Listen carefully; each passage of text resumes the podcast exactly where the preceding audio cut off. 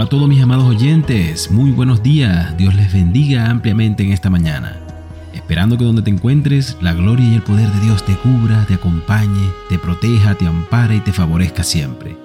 Nada mejor que iniciar tu día con un tiempo de dedicación íntima y exclusiva a Dios, en una experiencia única y especial que tiene como propósito conocer más a Dios.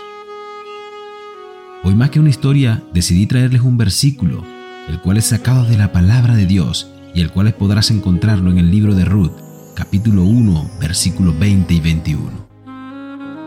Entonces las dos mujeres siguieron caminando hasta llegar a Belén. Apenas llegaron, hubo gran conmoción en todo el pueblo a causa de ellas. ¿No es esa Noemí? se preguntaban las mujeres del pueblo. Ya no me llamen Noemí, repuso ella, llámenme Mara, porque el Todopoderoso ha colmado mi vida de amargura. Me fui con las manos llenas, pero el Señor me ha hecho volver sin nada, porque me llaman Noemí si me ha afligido el Señor, si me ha hecho desdichada el Todopoderoso. Y fíjense, amados oyentes, en la prueba tenemos que honrar al Señor, precisamente en medio de la situación que nos aflige. Y aun cuando hay ejemplos de donde Dios no permitió a sus santos sentir el fuego, por lo general el fuego causa dolor, y Noemí sintió el dolor del fuego al tener la pérdida no solo de su esposo, sino también de sus dos hijos. Pero llegó el día en el que se dio cuenta en que Dios usó esos problemas para bendecirla. Y es que precisamente allí, en el calor de las llamas, es donde tenemos que glorificarle y mantenernos aferrados a su palabra y a su voluntad. Y esto lo hacemos al ejercer la fe perfecta en su bondad y amor que ha permitido que esas pruebas vengan a nosotros.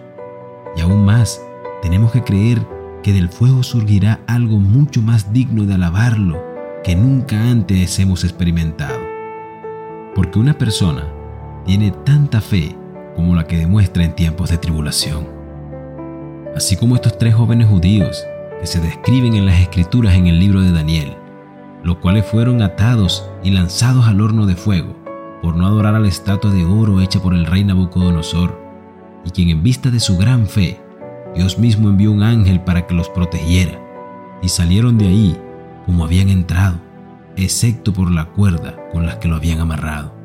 De manera que jamás pienses que tu fe no moverá ni causará milagros sorprendentes, porque así como Dios envió un ángel para evitar que el fuego los consumiera y los quemara, así también Dios te sacará de ese horno.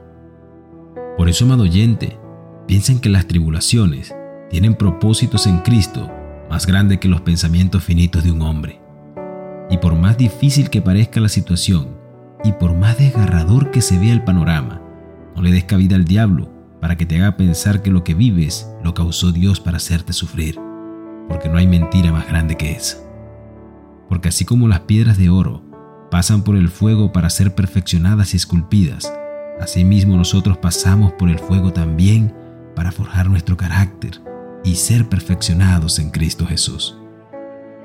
De modo que no sé cuál sea tu tribulación, pero cuando Dios te dé la victoria y te coloque en la cima desde donde podamos mirar atrás el camino por el cual hemos andado, muéstrale a quienes vienen aún en Él que Dios jamás los ha perdido de vista y que su victoria está por llegar. Dejo esta pequeña oración para ti. Amado Padre Celestial, oh mi Señor Jesús, Hoy quiero pedirte que me des un corazón aguerrido, resistente y enfocado en medio de las tribulaciones. Permíteme entender mis propósitos y oriéntame para no ser llevado por la pena y el agobio. Sé que de momentos me he angustiado y me lleno de miedos por lo venidero, pero hoy colocaré todo en tus manos y descansaré en ti, para que lo venidero, por duro que sea, no se robe la paz que hoy me das y me permitas ver con más claridad esas puertas que has abierto para mí. Amén y amén. Que tengas un maravilloso y hermoso día. Dios te bendiga.